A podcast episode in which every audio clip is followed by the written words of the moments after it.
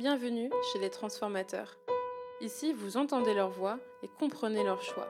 Inspirez-vous de celles et ceux qui dépensent leur énergie et qui potentialisent celle des autres dans des projets transformants pour notre système de santé.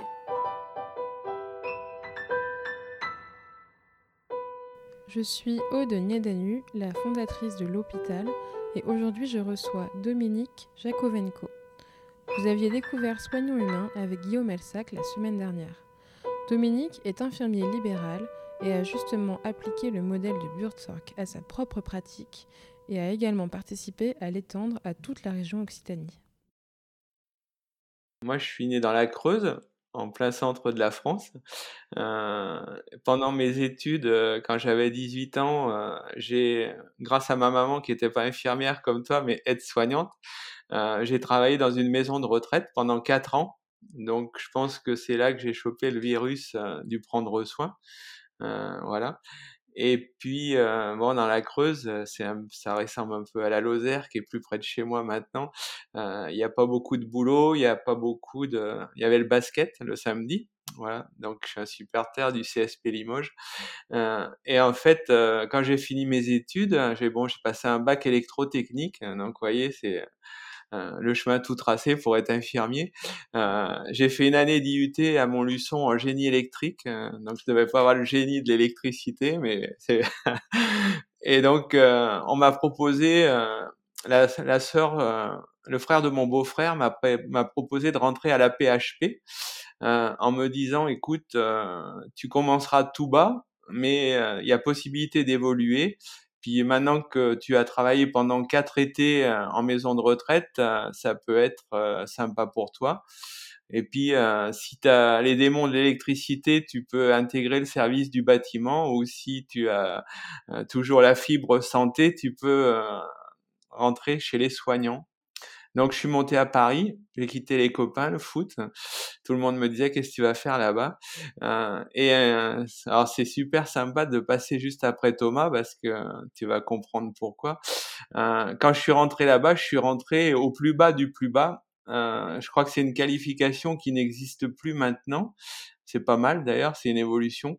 Euh, en fait, tu rentrais comme homme et femme de ménage. Euh, c'est-à-dire que c'était un peu les ASH sauf que tu n'avais pas droit aux primes et qu'au niveau cotisation euh, pour la retraite, ce qui était de toute façon bien loin devant nous, euh, tu n'avais pas droit à la totalité non plus. Donc je suis rentré comme ça, j'ai fait les poubelles, le linge dans l'hôpital de Garches, euh, l'hôpital des handicapés, des grands handicapés de la route. Après j'ai travaillé la nuit à la barrière et un jour j'ai eu la titularisation, donc je suis devenu ASH et euh, donc, je suis passé dans les services. Et en fait, euh, c'est là aussi que, un peu plus tard, on comprendra pourquoi le prendre soin, soignant humain, c'est un peu lié. C'est que à chaque fois que j'ai monté un échelon, j'ai trouvé des gens super sympas qui m'ont guidé, qui étaient une fonction au-dessus, mais qui m'ont fait participer à, à, à avoir envie d'aller plus haut. Donc, quand j'étais à SH, euh, j'ai euh, familiarisé avec des aides-soignants qui m'ont euh, appris un peu le boulot d'aide-soignant. Quand je, donc, j'ai fait les cours d'aide-soignant. Quand je suis devenu aide-soignant, je travaillais en réa avec des infirmiers et des réanimateurs super qui m'ont fait faire des choses qui étaient déjà du glissement de tâches à l'époque. On n'en parlait pas comme ça, mais c'était un peu ça. Donc, j'ai décidé de devenir infirmier. Euh, et puis après, bon, j'ai bossé en réa pendant quatre ans sur Paris, à Béclair, à, Ambroise-Paré, à, Boulogne. Euh, ma femme que j'avais rencontrée à, l'école d'infirmière, dans la même promo que moi. Euh, bon, pendant trois ans, on avait vécu chacun de notre côté. Et, puis, trois mois avant la fin de notre scolarité, on avait monté une association d'élèves infirmiers, d'étudiants en soins d'infirmiers et euh, on faisait des soirées et avec les bénéfices, on a organisé un stage de 15 jours en Angleterre. Euh, on est parti à une petite dizaine, 15 euh, jours en Angleterre dans un petit hôpital, découvrir le système de santé anglais. Et, donc, et on s'est, avec ma femme, on s'est connus là. Et après, l'histoire a pris un autre versant, un autre tour. Euh, et puis au bout de quatre ans de DE euh, sur Paris, euh, on a eu un enfant. on était dans la région privilégiée, Ville d'Avray, Marne-la-Coquette, Garches. mais avec les inconvénients qui vont avec au niveau logement, tout. Et on a décidé de partir au grand large, donc on est descendu à l'est dans le Gard. Voilà. Et donc en me disant que je ferais des remplacements en clinique et en hôpital, euh, qu'à Paris tout le monde faisait une heure de transport et que c'était pas si problématique que ça. Euh, on n'a pas trouvé facilement des postes. On a trouvé, on a travaillé dans la même clinique à Nîmes à 35 km de chez nous. Mais quand tu as fait tes 12 heures et que tu dois faire 35 km, euh, on s'est fait quelques fois peur en rentrant en voiture. Et bon, et les conditions, déjà, déjà, ça commençait à poser problème. C'était en 97. Et en fait, euh, une de nos copines de promo qui était de Montpellier me dit ma sœur est infirmière libérale à côté de Montpellier. J'ai demandé à faire euh, une tournée avec elle, une journée. Et euh, là, ça a été le pied, le grand, la grande réalisation. J'ai dit bon, je dis à ma femme, tu fais ce que tu veux, tu, mais moi j'arrête d'être salarié, je fais du libéral. C'était en janvier 98, en février 98, je m'installais et depuis, je suis très content. Voilà, euh, donc je suis infirmier libéral depuis ce moment-là. alors, qu'est-ce qui s'est passé ce, ce jour-là? Qu'est-ce qui t'a autant plu dans le métier d'infirmier libéral? Ben, En fait, euh, c'est une, une, infirmière qui, a, qui avait pas beaucoup de soins techniques, mais euh, qui avait euh, des personnes, la, la, plupart étaient âgées, euh, donc quelques diabétiques avec un petit rôle de conseil et surtout euh, des personnes âgées avec euh, une relation humaine, une écoute, un parler qui était super. Et je me suis dit putain mais on va pas se prendre la tête. c'est ce que j'ai envie de faire, de développer avec ma personnalité à moi. donc j'ai dit voilà j'arrête l'hôpital, la clinique, les équipes, les ordres, les papiers qui commençaient déjà à être importants dans la vie d'une infirmière plus que le soin. Et euh, j'ai dit je fais du libéral.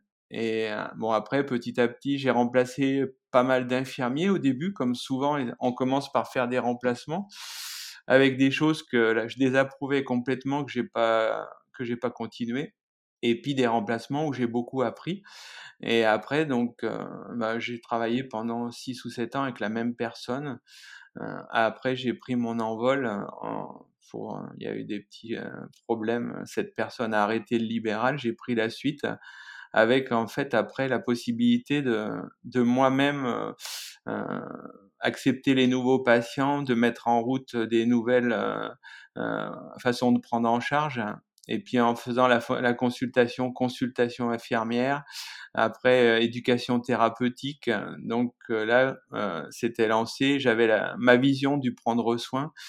pourquoi j'étais à domicile auprès des, des personnes qui étaient là, donc souvent âgées, mais pas que, en prenant tous les soins, soins techniques, soins relationnels, prise de sang, glycémie, perfusion, pansement et soins d'hygiène et soins psychologiques parce que déjà ça commençait. Et euh, j'ai rencontré une collègue euh, qui est toujours avec moi, qui, est, qui a 20 ans de moins que moi, mais euh, voilà, c'est, on était le double parfait. Euh, et puis, bah, dernièrement, on était à deux titulaires, une remplaçante, parce qu'on est aussi tuteur de stage. Et notre remplaçante nous dit euh, cherche à, à, m'installer. Tu connais pas euh, quelqu'un qui pourrait euh, avoir une place pour moi? Euh, Comme je suis président de l'association des infirmiers libéraux du bassin alésien, bon, c'est vrai que je connais beaucoup de monde. Et je lui dis bah nous on cherche quelqu'un. Et comme elle était déjà venue avec nous à l'époque où je faisais les formations éducation thérapeutique et qu'elle avait goûté aux séances d'éducation en dehors des tournées et tout ça s'est fait naturellement. C'est arrivé en plus au moment où on était en train d'intégrer équilibre. Et quand je lui en ai parlé, elle dit mais moi ça me va tout de suite, ça me va tout à fait. Donc on, est passé de deux infirmiers à une remplaçante à, trois collaborateurs. Maintenant on, étudie la chose pour passer à quatre hein, depuis qu'on est dans l'équilibre. Et puis euh, on est euh, hyper heureux dans notre fonctionnement quoi. Euh, donc voilà le parcours. Merci. Alors, avant qu'on parle d'équilibre, évidemment, on va en parler. Euh, est-ce que tu pourrais me dire, dans ta journée d'infirmier, quel est le moment que tu préfères? Nous raconter euh, un ou deux moments qui t'ont marqué, qui t'ont apporté beaucoup de satisfaction, qui t'ont plu particulièrement dans ton métier? Ah, les, moments marquants, c'est, heu, juste quand tu fais ton ton soin et que tu prêtes de l'attention à l'autre, quand les patients, heu, esquissent un beau sourire? Et puis quand on entend régulièrement, heu: «Une chance qu'on vous a». Donc là, tu tu te dis que, voilà, c'est gagné, tu as fait ce qu'il fallait, quoi. Voilà, donc et après, il y a un autre moment, c'est quand on fait une petite sieste. On a adopté le rythme méditerranéen. On a des tournées quand même très chargées, avec 13 heures minimum de soins. Heu, donc c'est vrai que dès qu'on peut, une petite sieste, quand il fait soleil, les les cigales, c'est c'est agréable, voilà. Et la 3e, heu, le 3e moment, c'est ap après les tournées, quand on est un peu rincé, quand on est satisfait du devoir accompli. Ma femme qui est aussi infirmière libérale, infirmière clinicienne, qui a attaqué infirmière de pratique avancée on partage énormément, on a fait beaucoup de projets ensemble, donc on discute beaucoup et c'est toujours agréable le soir d'échanger, heu, sur nos différentes, expériences de la journée. Voilà. Est-ce que parmi tes patients, il y en a un ou une qui t'aurait beaucoup marqué et dont tu aurais envie de nous parler? Alors, il y en a beaucoup. La facilité, ça serait de prendre les derniers. Il y en a un qui est assez, original, qui est qui est un peu une fierté et qui montre bien aussi, heu heu, toute la dimension relationnelle et psychologique. On a une personne, qui est d'origine maghrébine, donc de l'autre côté de la Méditerranée, qui rencontre un infirmier franchouillard de la Creuse, c'est quand même pas banal et et on est 3, 2 infirmières et 1 infirmier et heu, il y a un petit peu plus d'1 an, heu, bah, juste, heu, en montrant à la personne que je l'écoutais, que j'étais réceptif à ce qu'elle pouvait exprimer, cette personne, s'est livrée, sur, toutes les problématiques, du manque, de relations amoureuses sexuelles et pour moi, c'était, quand même quelque chose, tu vois? Quand tu te dis: «Qu'est-ce qui fait que tu rentres chez toi tranquille ou heureux?» Heu, c'est quand tu as des choses comme ça et que, bah, il y a une telle confiance, heu, entre les 2 personnes qu'on arrive à percevoir que la personne a besoin d'en parler et heu, donc c'est pas le moment de dire: «Je ferme la porte, je m'en vais, j'ai pas le temps, je reviendrai demain», mais d'accorder un peu de temps, d'entamer la discussion et en restant tout à fait à distance, soignante, mais à distance humaine rapprochée pour permettre à cette personne, heu heu, bah, d'exprimer tout ce qu'elle a en elle, qui bouillonne et et malheureusement qui qui l'empêche de vivre normalement depuis, on va dire, une vingtaine ou une trentaine d'années. Je crois que ça fait un peu écho à ce que tu as dit au début de cet épisode où tu as dit que tu as attrapé le virus du prendre soin. Ouais. Le prendre soin, c'est quoi? C'est quoi ta vision du soin? Bah, le prendre soin, c'est, déjà de d'écouter une personne, de la connaître, de se présenter, de chercher à la connaître elle. Heu, on arrive avec une indication, avec une ordonnance, donc on on est dans le cours cure, heu et on a un acte à réaliser, mais moi, le prendre soin, c'est le care et savoir qui est cette personne, qu'est-ce qu'elle qu'est-ce qu'elle a réellement, mais surtout qu'est-ce qu'elle a besoin et après le prendre soin, bah, c'est d'arriver à panacher ça et on est dans le cure, on est infirmier, on a des gestes à réaliser, mais aussi on est dans le care et heu, on écoute et on essaye d'amener autre chose et heu, je dirais que ça, n'importe quel infirmier libéral peut le faire, mais heu, ce que nous permet Équilibre, c'est d'être pleinement là-dedans et voilà, je pourrais vous raconter avec les 126 autres qui sont embarqués dans la navette, des des tonnes d'exemples.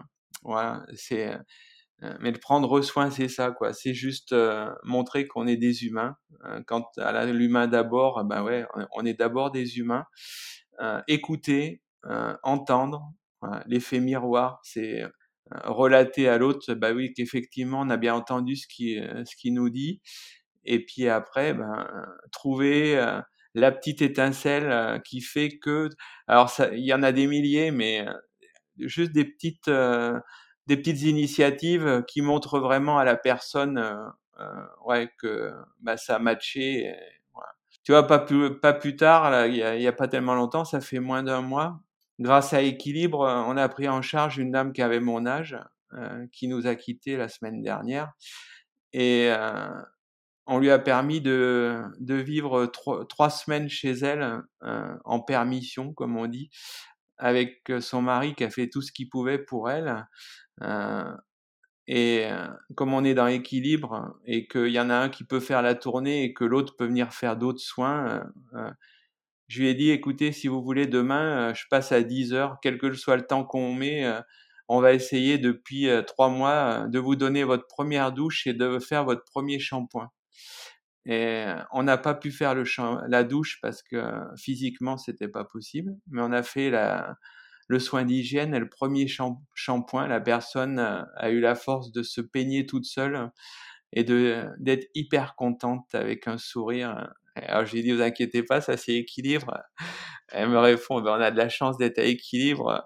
Hein. Et en raccompagnant son mari, parce que j'ai bien vu qu'il y avait aussi une expression chez le mari de choses qui étaient compliquées, je lui ai dit, Olivier, il y a les soins palliatifs euh, et euh, il n'y a pas que le mot soins palliatifs, il y a tout ce qui va autour.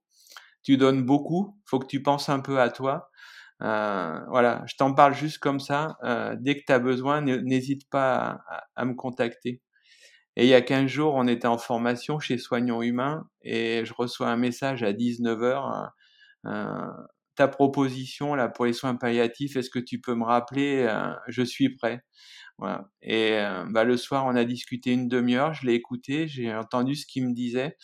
Et euh, une fois qu'on a raccroché, j'ai appelé le médecin des soins palliatifs, je lui ai demandé euh, qu'il fasse passer le psychologue, mais que déjà le psychologue l'appelle le lendemain matin. Et voilà, et ça s'est mis en route. et malheureusement, ça s'est terminé la semaine dernière, mais rien que ça, ça a permis à cette personne d'affronter les derniers moments d'une vie. on a des moments positifs, on a des moments euh, plus, euh, plus graves, plus tristes. Mais voilà, le prendre soin, c'est de détecter la petite chose euh, où il faut juste mettre une petite graine. Et en général, les gens savent la récupérer et, la renvoyer quand il faut. Quoi. Merci. C'est c'est très touchant de t'entendre parler ainsi de ton métier, de tes patients et de ta passion, en fait, je crois aussi. Euh, bon, tu as énormément parlé d'équilibre. Alors là, je pense que le suspense est insoutenable. Il faut que tu nous expliques ce que c'est. C'est quoi équilibre? En fait, équilibre, euh, ce qui est assez marrant aussi, c'est comment, ça, comment on en arrive là. Comme quoi, quand on dit qu'il n'y a pas de moment euh, anodin et, et qui viennent de nulle part. en 2017, vu que j'étais déjà dans des expérimentations, je fais partie de l'ANFID, une grande association d'infirmiers. Euh, je, participe à des formations, à des congrès. J'étais au congrès international des infirmières à, Barcelone. Donc euh, 3500 à 5000 infirmiers qui viennent de partout au monde. Et euh, un jour, il y a une conférence plénière, donc devant 3500 infirmières. Et à la tribune monte un, infirmier hollandais euh, qui euh, a été invité euh, pour euh, présenter euh, ce qu'il était en train de faire en Hollande. Donc, ben, on a écouté et on s'est dit tiens, c'est pas ça, c'est pas mal. Voilà. Donc, voilà, on est reparti de Barcelone, on est revenu en, en France. On s'est aperçu aussi en aparté que en Espagne, les infirmiers étaient hyper fiers et heureux de l'ordre infirmier espagnol. Euh, et en fait, quand tu vas dans un salon comme ça en Espagne, t'as pas un infirmier qui ne passe pas au, stand du salon infirmier euh, espagnol. Euh, donc, c'est à méditer pour par rapport à ce qui se passe en France. Voilà. Et puis un jour, je revenais en voiture de Cannes, du conseil d'administration de Landfeed, et dans la voiture, j'ai un coup de fil une copine de Nîmes qui est infirmière en pratique avancée gérontologie, qui me dit Est-ce que tu connais Pascal Lambert? Alors je dis bah, Je connais de nom et je l'ai croisé. je crois que c'est en 2018 à Lausanne au congrès des infirmiers, infirmières, cliniciens européens. Et je dis ouais, je vois qui c'est, mais je connais pas particulièrement. Elle me dit voilà, il m'a demandé de te contacter. Il a un projet innovant. Euh, toi qui es toujours dans les trucs euh, qui sortent un peu de l'ordinaire, euh, comme on a déjà eu une expérimentation avec le ministère et la CNAM. et des projets financés par l'ARS. Euh, il aimerait te parler de quelque chose euh, qui pourrait t'intéresser. Alors je dis, bah, c'est bien, tu me dis ça, tu me mets l'eau à la bouche, mais j'aimerais en savoir un peu plus.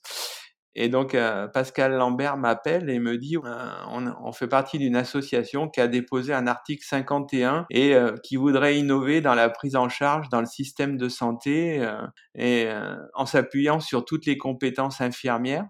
Est-ce que ça pourrait t'intéresser? Alors je dis, dit comme ça, oui. tu interromps pour savoir ce que c'est un article 51 bah, Article 51, c'est dans la loi de santé, Ma Santé 2022. Euh, y a ils ont créé euh, des articles 51 qui sont des, euh, des articles pour euh, innover dans la santé, dans l'organisation de la santé.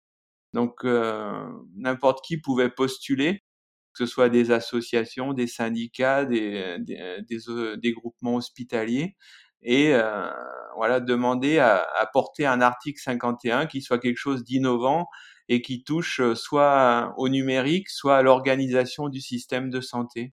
Voilà. Merci. Pour nos auditeurs et auditrices, ça peut être euh, important. Donc, ça va être des financements hein, qui sont accordés pour faire des expérimentations où on va travailler différemment.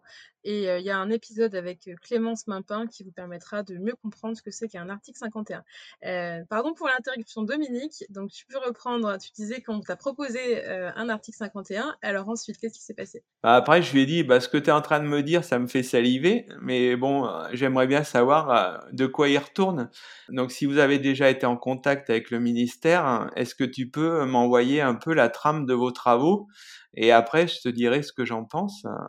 Donc il m'a envoyé un document, la première présentation qui avait été faite euh, au ministère.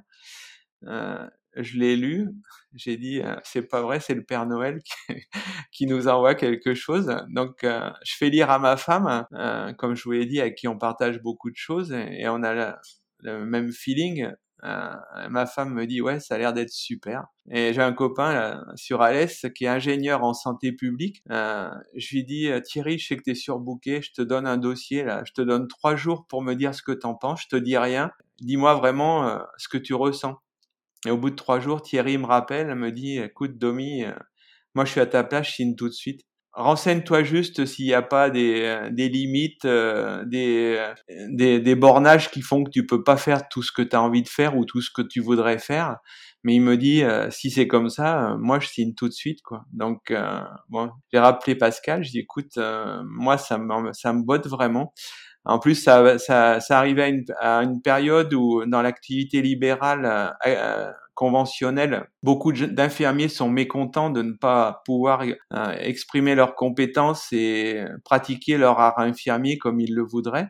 Euh, donc euh, voilà. Et on a rencontré Guillaume Alsac, on a organisé une rencontre anime puis à Montpellier pour voir si le Père Noël était aussi euh, généreux que ce qu'on avait pu lire. Et en fait, on a tous eu la même réflexion. Euh, donc moi, comme j'ai un réseau euh, de gens qui ont les mêmes formations que moi, qui pensent le soin de la même façon, on s'est tous dit, c'est le Père Noël, mais c'est trop beau. Donc on a rencontré Pascal et Guillaume et qui nous a conforté que ce projet était vraiment super et qu'on allait pouvoir euh, prendre soin, soigner les gens comme on en avait envie avec toutes nos compétences, quoi. Et c'était surtout en plus à l'époque où euh, dans l'activité conventionnelle était en train de se mettre en route euh, le BSI, des forfaits décidés par un algorithme où nous, on s'y retrouvait pas du tout et on n'avait qu'une hantise, c'est de rentrer là-dedans. Euh, donc euh, voilà, on s'est engagé dans Soignons. Enfin, au départ, l'Occitanie n'était pas euh, dans l'article 51, qui était pour Île-de-France, Hauts-de-France. Et quand j'ai commencé à en parler autour de moi, j'ai plein d'infirmiers qui m'ont dit, mais moi, je veux en être. Si c'est comme ça, je veux en faire partie. Donc, on a demandé à, Pascal, à Guillaume et à son équipe de demander à rajouter l'Occitanie. Euh, au niveau du ministère. Ça a été fait, on a été rajouté. Et euh, le comble, c'est qu'on a été obligé de freiner les entrées parce qu'on était trop d'infirmiers d'Occitanie par rapport à Haute-France et Île-de-France.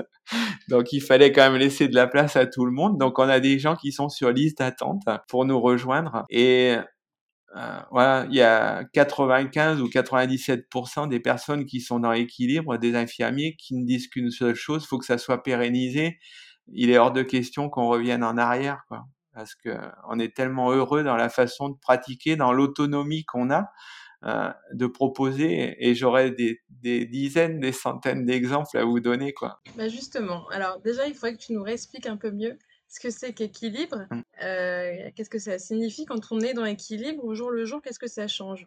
Alors en fait, en activité conventionnelle, quand tu es infirmier libéral, tu as des actes infirmiers qui sont codifiés et tu as le droit de faire ces actes-là qui sont rémunérés chacun d'une valeur différente. Euh, et euh, par exemple, euh, par rapport aux, compétences infirmières, tu as des actes qui ignorent certaines compétences infirmières.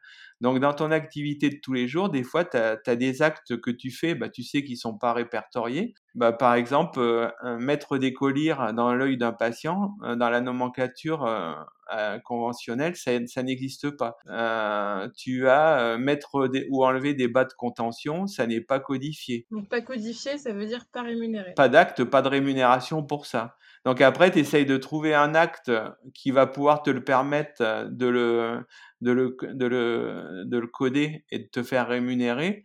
Sauf que tu peux rentrer en bisbille avec la caisse qui va te dire que cet acte-là n'est pas fait pour ça et te demander des dindus, euh, de rembourser ce que tu as déjà fait. Donc, tu rembourses toute la somme, c'est-à-dire que tu as quand même fait les soins, mais comme il n'était pas bien codifié, faut, voilà. Donc, il y a, tout un tas de choses comme ça incohérentes. Et avec équilibre, alors, euh, c'est différent, c'est qu'en fait, on n'est plus rémunéré pour des actes, on est rémunéré pour le temps que l'on passe auprès du patient, pour le patient et pour les dents parce que dans la nomenclature conventionnelle, il n'y a rien de prévu pour les dents.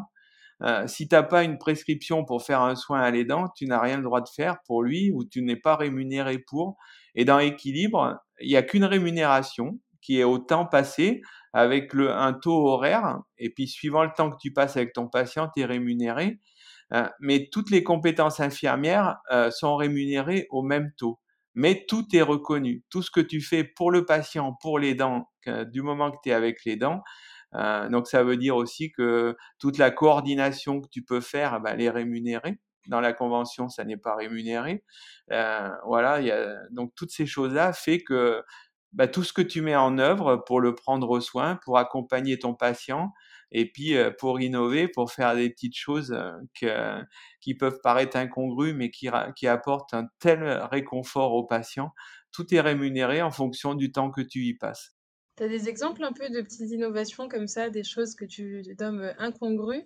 Ouais, c'est incongru parce que quand je vais vous dire ça, ça fait rigoler, mais quand tu vois comment est heureux le patient et comment le patient s'y retrouve, Là, par exemple, tu vois, euh, comme je savais que j'avais l'interview, je voulais faire un petit clin d'œil à deux copines. Et euh, il y a une infirmière là, qui est avec nous, euh, qui a une patiente qui a Alzheimer. Donc, qui dit Alzheimer avec des moments un peu de désorientation, d'agressivité. voilà. Et en fait, cette infirmière lui a proposé quelque chose dans les moments où elle était vraiment réceptive. Et en fait, elle s'est aperçue eh ben, d'un changement total, c'était plus la même personne. Euh, par exemple, euh, elle, a, été acheter un mandala et euh, une boîte de crayons de couleur. Et puis, eh ben, dans la prise en soin, après avoir fait un soin d'hygiène, elle s'est assise à côté de la patiente, elle a mis un peu de musique et elle a proposé à la patiente de dessiner, de, de remplir un mandala. Et elle a fait ça trois, quatre fois, en lui expliquant bien à chaque fois que ce cahier de mandala, c'était le sien, qu'elle pouvait le, en faire quand elle avait envie.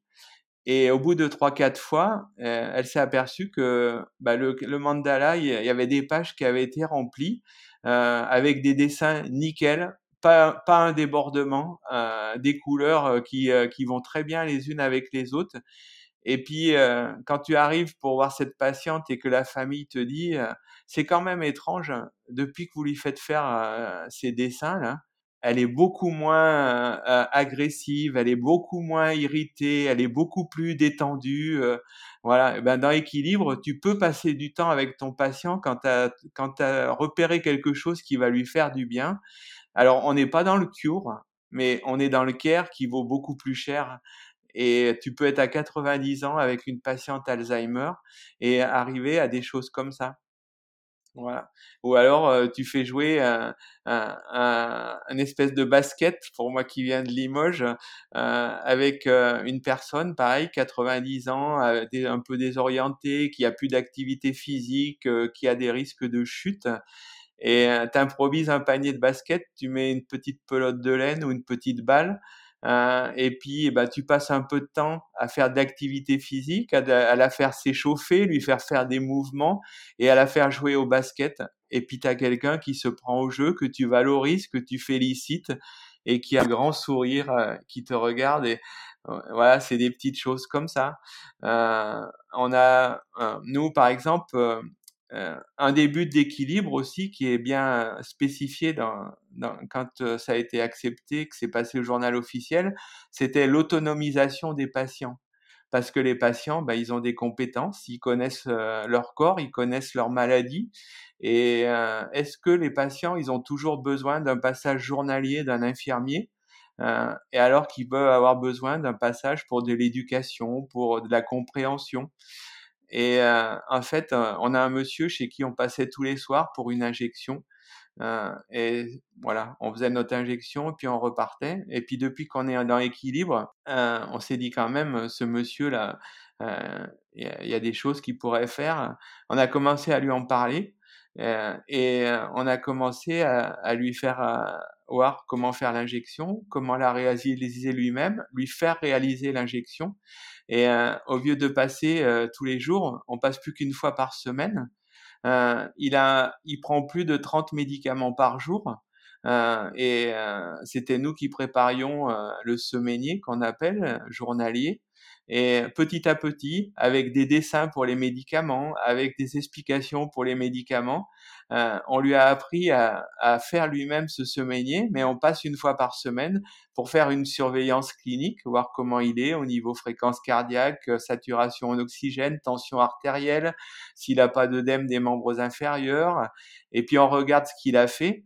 Et en fait, euh, bah, il, arrive très bien à, faire euh, son semainier tout seul. Il fait ses injections. Et nous, en fait, euh, ben, en fait, en somme, on fait un peu du coaching, hein, comme il y a des coachs dans, avec soignants humains. Euh, et mais on lui redonne le pouvoir de, de faire des choses et, et, de prendre en main sa maladie. Et ça, alors nous, en un an, on a 60 patients qu'on a autonomisés partiellement ou complètement. Et on a une grand-mère de 83 ans euh, chez qui on passait tous les soirs pour une injection pour le diabète.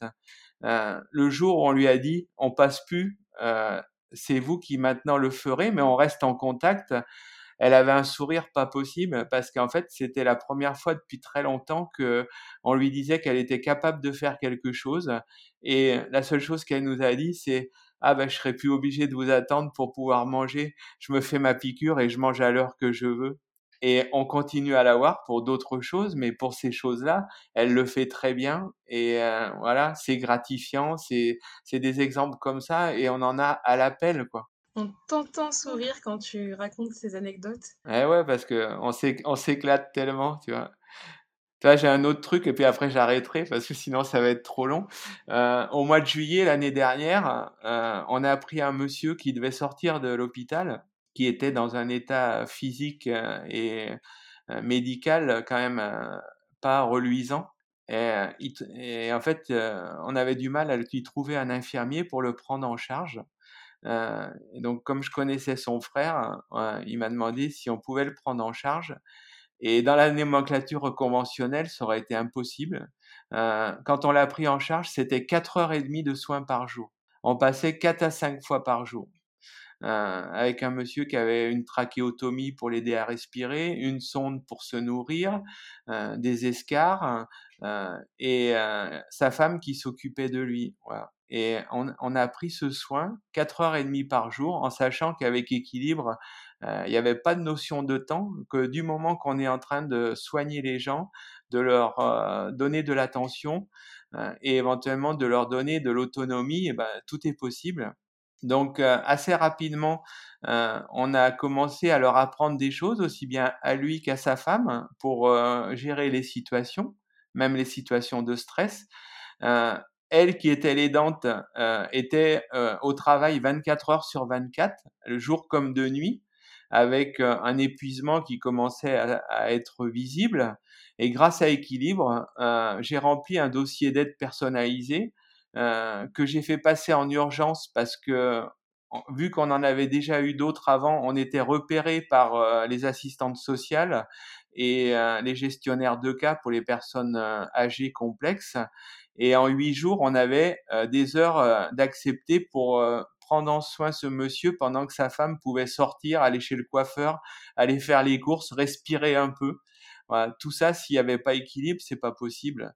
Et euh, ben, au jour d'aujourd'hui, on n'y va plus. Euh, on a autonomisé le couple euh, sur. Il a toujours sa trachéotomie, donc il y a toujours un peu d'attention à faire. Ils gèrent ça tous les deux. Ils savent que quand ils ont besoin, ils nous appellent. Et actuellement, ils attendent juste la fin du Covid pour partir tout l'été dans leur mobilhome en Lozère.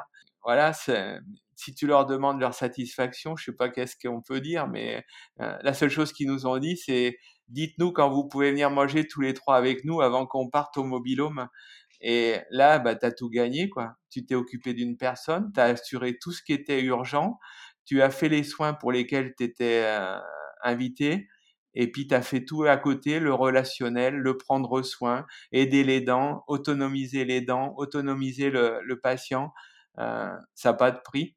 Là, tu peux. Ouais, c'est le pied, comme on dit, quoi. C'est hyper euh, étonnant, finalement, de savoir que un infirmier à domicile peut aussi prendre soin de l'aidant.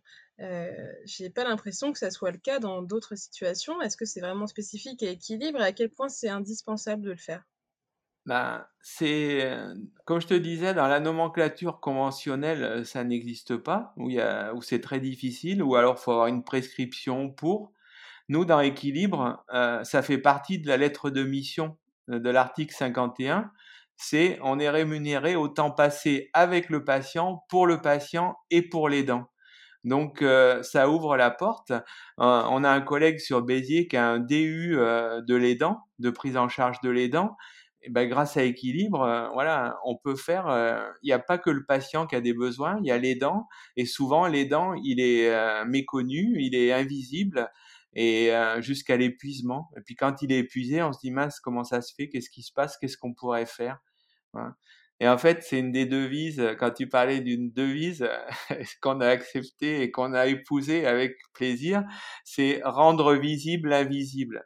Et, et équilibre, c'est vraiment ça, quoi ou alors se rendre inutile.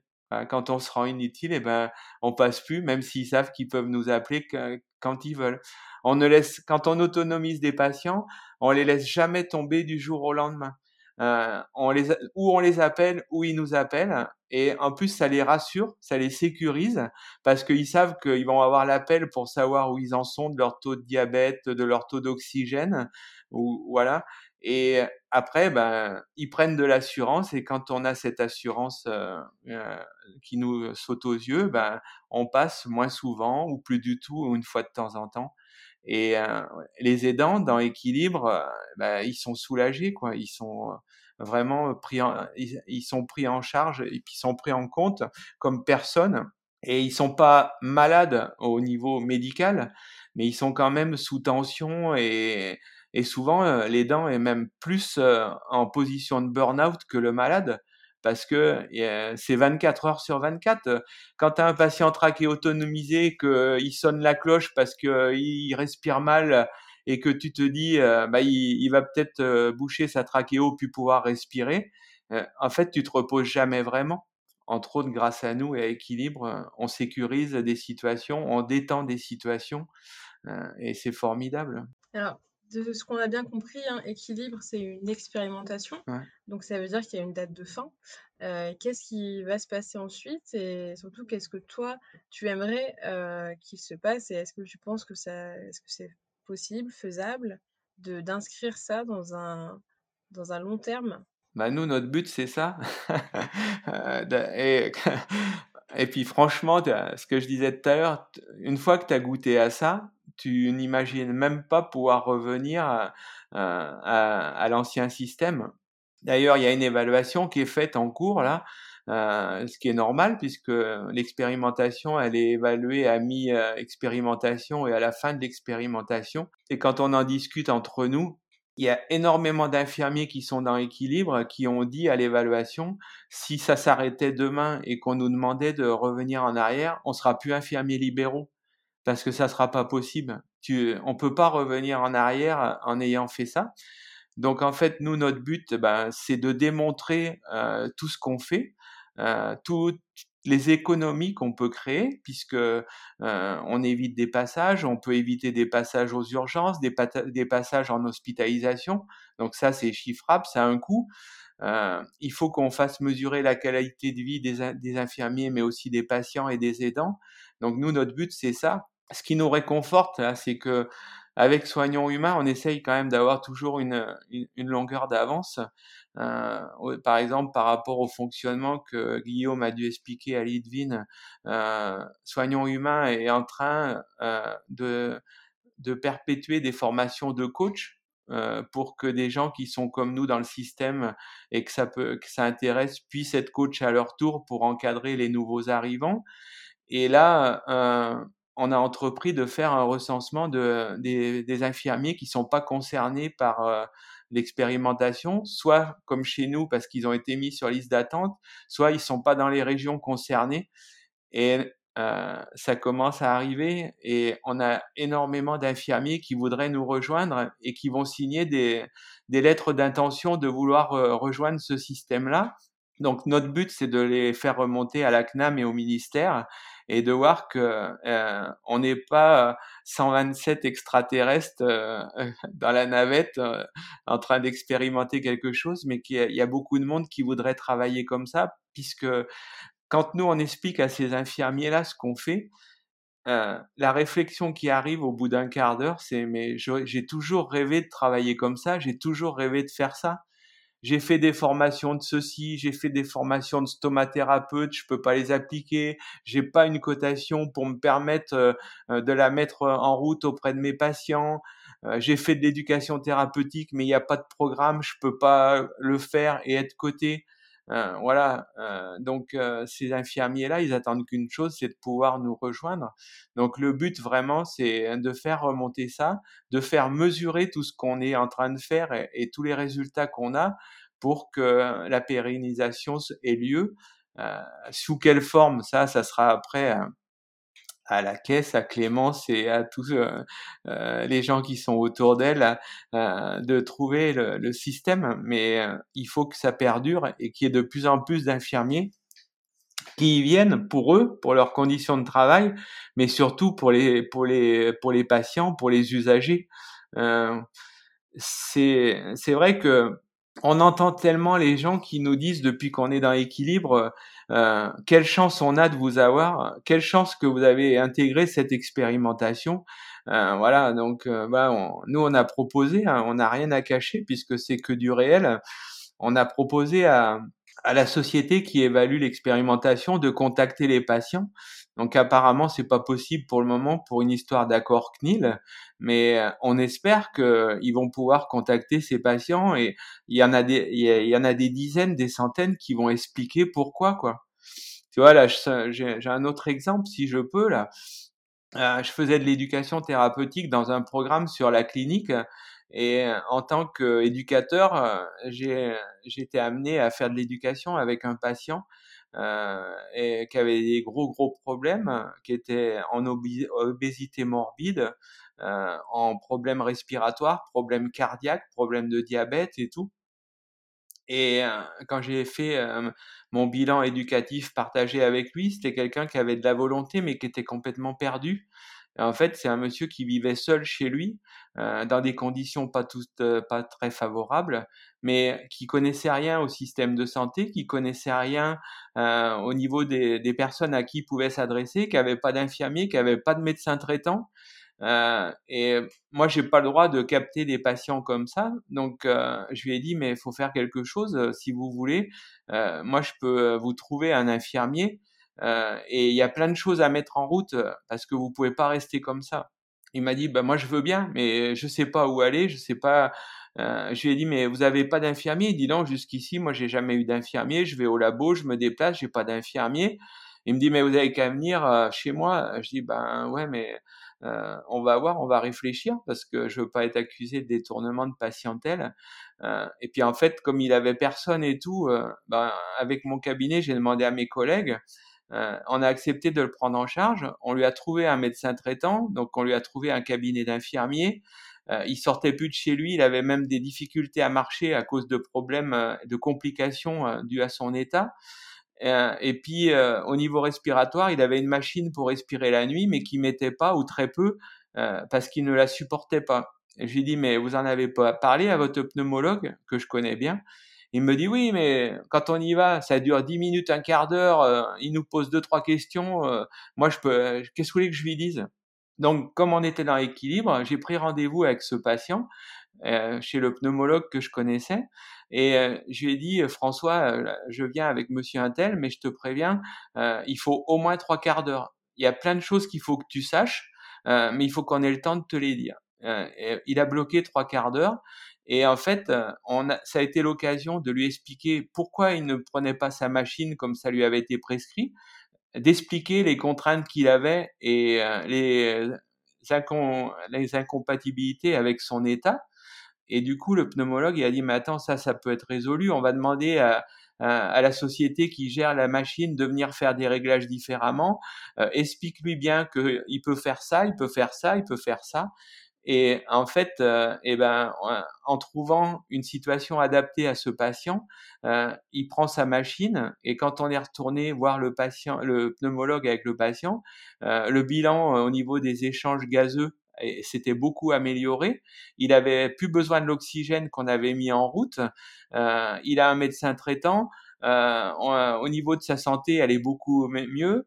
Euh, grâce à Équilibre, on a fait de la coordination médico-sociale avec les Mayas. Euh, on a mis en route des livraisons de repas pour avoir une, une alimentation équilibrée. En fait, tous les voyants sont ouverts. Et ce patient, il a dit, mais moi, je vous quitte plus, hein. euh, vous, euh, je vous laisse plus passer le portail, vous restez là. Et, et voilà. Et ça, si on n'a pas équilibre, on peut pas le faire. On peut pas le faire. Donc on comprend qu'en fait, au-delà des gestes médicaux, paramédicaux qu'on demandait aux infirmiers habituellement, là on a un accompagnement vraiment global sur le plan social aussi, sur le plan psychologique. il y a même un rôle en fait de médiation un peu entre le médecin et le patient parce qu'il y a besoin de parfois de traduire, de demander plus et, de casser un peu cette, cette relation qui peut être hiérarchique. Je pense que aussi l'infirmier a un rôle très privilégié et beaucoup plus proche du patient et que grâce à ça, en fait, vous arrivez à, faire le pont euh, avec d'autres acteurs euh, qui sont pas faciles à, toucher. Euh, on voit vraiment bien tous les, bénéfices hein, de, cette expérimentation. Et moi, je me pose la question en quoi équilibre, en quoi cette expérimentation qui est finalement délimitée dans certaines régions et surtout sur le soin à domicile, en quoi ça va impacter l'ensemble du, système de santé? Euh, et notamment, est-ce que tu penses que ça peut avoir des conséquences aussi sur ce qui se fait à l'hôpital ou dans d'autres contextes? Bah En fait, euh, oui, ne serait-ce que rien qu'avec le rôle de coordination. Euh, parce que les gens qui sont, les, patients qui sont en ville, ils ont quand même des consultations à l'hôpital. Et mais quand ils vont voir un spécialiste à l'hôpital, c'est une fois ou deux fois par an. Et ils y vont rapidement, c'est une ambulance qui les emmène, on leur pose quelques questions, euh, mais il y a plein de choses qui ne sont pas sues par le spécialiste qui les reçoit. Euh, tu vois, pareil, euh, c'est un autre exemple, mais je pourrais en donner des centaines. C'est pour ça que c'est duplicable et que ça peut permettre à beaucoup de patients de, de s'y retrouver et d'être mieux pris en charge. Euh, on a un patient là qui avait fait une grosse dépression et qui avait été un patient à ma femme parce qu'il avait déménagé, il était sur un autre, euh, une autre commune. Et un jour, en discutant comme ça, et puis en faisant son pilulier, il avait quatre antidépresseurs différents. Et on s'est posé des questions, on dit, mais comment c'est possible que vous ayez quatre antidépresseurs? Quand est-ce que vous avez vu le psychiatre pour la dernière fois? Eh ben, ça fait quatre ans. Et pourquoi vous l'avez pas revu depuis? Bah parce que ça va pas trop mal, et puis euh, voilà, j'ai mon traitement. Et alors, il y avait ses fils qui étaient là, et on a dit, mais vous comprenez bien quand même que quatre antidépresseurs pour la même personne, euh, il y, en a sans doute au moins un de trop.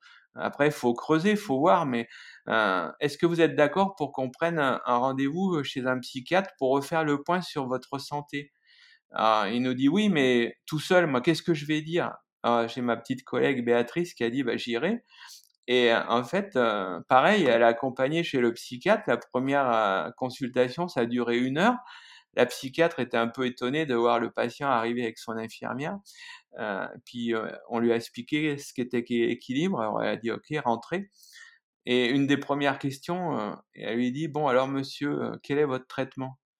Euh, ah bah ça faut demander à Béatrice et malheureusement c'est souvent comme ça et voilà et donc là Béatrice a dit bah voilà elle était venue avec sa fiche de traitement elle dit voilà ce qu'il a ça ça ça et ça et la psychiatre, elle fait, mais ce médicament-là, votre cardiologue, il vous a pas dit que ça était contre-indiqué avec euh, euh, tel médicament? Ben non. Donc euh, voilà, première chose, c'est qu'on a arrêté ce médicament. Et puis quand elle a vu qu'elle avait qu'il avait quatre antidépresseurs, elle a dit bon, on va déjà en enlever un. Et puis on va revoir par, par exemple la façon dont vous les prenez, à quelle heure vous les prenez, et c'est un patient qui se couchait tard, qui se levait très tard et qui était, qui avait inversé son rythme de vie, quoi. Et depuis qu'on a fait ça, bah, il y a un changement total. il est beaucoup mieux, il fait plus de choses. Et ces, ces, ces deux garçons nous ont dit, mais une chance qu'on vous a, que vous êtes dans cette expérimentation, quoi. C'est super. Et, et ça, nous, dans les 127 qu'on est à être dans l'équilibre, quasiment tous les cabinets peuvent te faire euh, euh, des, remontées comme ça. Donc, on ne peut que penser que ça, que ça peut se reproduire, mais il y a 110 000 infirmiers libéraux. Euh, si tu n'en as qu'un tiers qui travaille comme ça, est-ce qu'on se rend compte du bien-être des patients, mieux vivre avec sa maladie, ce qui est ce qu'on devrait offrir à tout le monde? Voilà, donc oui, c'est possible, il faut le vouloir. C'est un beau mot de la fin, je pense, mais on a toujours une, euh, petite question euh, pour terminer l'épisode, puisque notre, notre podcast s'appelle Les transformateurs. On pense qu'ils sont très nombreux et j'aimerais que tu nous aides à identifier d'autres transformateurs. À ton avis, qui est-ce qu'on devrait interviewer dans un prochain épisode? Euh, Là, l'autre jour, j'ai écouté le podcast d'Inès et il y a quelque chose, ça serait peut-être bien que, que tu interviewes les concepteurs d'une application numérique qui s'appelle Entract, une application numérique de coordination euh, et euh, qui, qui marche très très bien. Euh, dans l'Essonne, il y a plus de 1000 euh, professionnels de santé qui sont sur cette application. Euh, elle a démontré ses capacités euh, au niveau de, de la relation ville-hôpital, comme on parlait tout à l'heure. Euh, notamment euh, avec euh, le CH sud-francilien. Avec la CPAM 91, il faut savoir que la CPAM 91 a arrêté le Prado maternité pour le confier à Entract, tellement ça marche bien. Après, comme le disait Inès, il y a des expérimentations d'acteurs de, terrain qui marchent très bien, mais qui sont pas forcément connus et euh, qui ne percent pas parce qu'elles répondent pas aux standards. Euh, euh, on marche en silo. Alors tout ce qui vient d'en haut, ça doit descendre et être bon partout. Mais suivant les territoires, suivant les régions, suivant les professionnels, ben non, ça marche pas partout. donc je sais pas, ça serait peut-être quelque chose qui mériterait d'être mis en lumière. Eh ben, avec plaisir. Nous, justement, on essaye de repérer des initiatives inspirantes qui sont pas forcément connues, mais qui gagneraient à l'être. Et je pense qu'équilibre en faisait partie. Donc, euh, merci beaucoup, euh, Dominique. Pour les auditeurs et auditrices, je précise que Inès, c'est Inès Gravé, qu'on a interviewé dans le tout premier épisode. Donc, vous pouvez écouter aussi son épisode si vous voulez. Dominique, vraiment, je voulais te remercier du fond du cœur pour cette interview qui m'a, à vrai dire, un peu donné des frissons. Ce que je retiens de ta vision du soin et de cette intervention, c'est vraiment beaucoup de poésie, en fait la poésie du soin, je pense, que tu arrives à exprimer parce que tu peux prendre ton temps grâce à, ce dispositif. Et je pense que ça fait rêver, comme tu disais, tu parlais du Père Noël, je pense que ça fait rêver beaucoup de soignants. Je pense que c'est un métier que vous avez choisi par conviction, par passion et par vocation. Et que on l'entend quand tu parles, on t'entend sourire, on t'entend exprimer vraiment ta joie de pouvoir faire ton métier comme tu l'as imaginé. Et j'espère que ça pourra inspirer nos décideurs et puis peut-être d'autres infirmiers qui pourront rejoindre votre euh, fonctionnement le jour où il pourra s'étendre. Voilà, un grand, grand merci Dominique. Bah, merci à vous d'avoir mis en lumière euh, cette expérimentation formidable. Euh, Lidvin euh, en connaît déjà beaucoup. Je sais pas ça lui a peut-être donné un autre, un autre versant, une autre facette. Mais c'est vrai que merci d'en parler parce que il y, il y a 127 infirmiers heureux. Il y a une équipe formidable qui nous entoure, qui nous a permis d'y accéder. Et puis, il y a des centaines de patients, surtout, qui ont une prise en charge euh, adaptée à leurs besoins. Et c'est quand même ça la base du système de santé, c'est répondre aux besoins des usagers de la population. Et on retient ce que tu nous as dit tout à l'heure, hein, euh, se rendre inutile. Ouais. Euh, c'est, une belle manière, je pense, de voir son métier. Et ouais, enfin, si je peux me permettre, tu vois, ben, comme on travaille en équipe, par exemple, sur Alès, on est trois cabinets, et puis dans les autres régions aussi, on a des collègues qui, qui ont un peu de la peine à, à se rendre euh, inutiles. Ils ont peur d'abandonner leurs patients. Mais on leur dit, on les abandonne pas, mais on les a tellement bien accompagnés euh, et ben qu'à un moment il faut qu'ils prennent leur envol. Hein. C'est, euh, on est beaucoup à être papa et maman. Euh, on, on, façonne un peu la jeunesse de nos enfants, on essaye de les accompagner, et puis un jour ben, ils nous disent au revoir et ils vivent leur propre vie. Et ben, il y a des patients qui sont qui ont des pathologies, qui ont des problèmes, mais quand ils sont bien autonomisés, et ben ils ont aussi le droit, moi je dirais que pour un soignant, c'est un devoir de leur permettre de prendre en charge eux-mêmes et de vivre leur vie avec un, petit espace de liberté en sachant qu'ils ont toujours euh, le bouton euh, d'appel, euh, l'alarme pour nous faire venir quand il y a besoin. Donc les laisser s'envoler, mais avec un parachute. voilà. Allez, on va s'arrêter là pour, pour aujourd'hui. mais encore une fois, on te remercie. Merci beaucoup, Dominique. Merci à vous. Merci d'avoir écouté cet épisode des Transformateurs. J'espère qu'il vous a plu. Si oui, laissez-nous 5 étoiles, abonnez-vous à notre chaîne ou parlez-en autour de vous. Rendez-vous mercredi prochain pour le prochain épisode.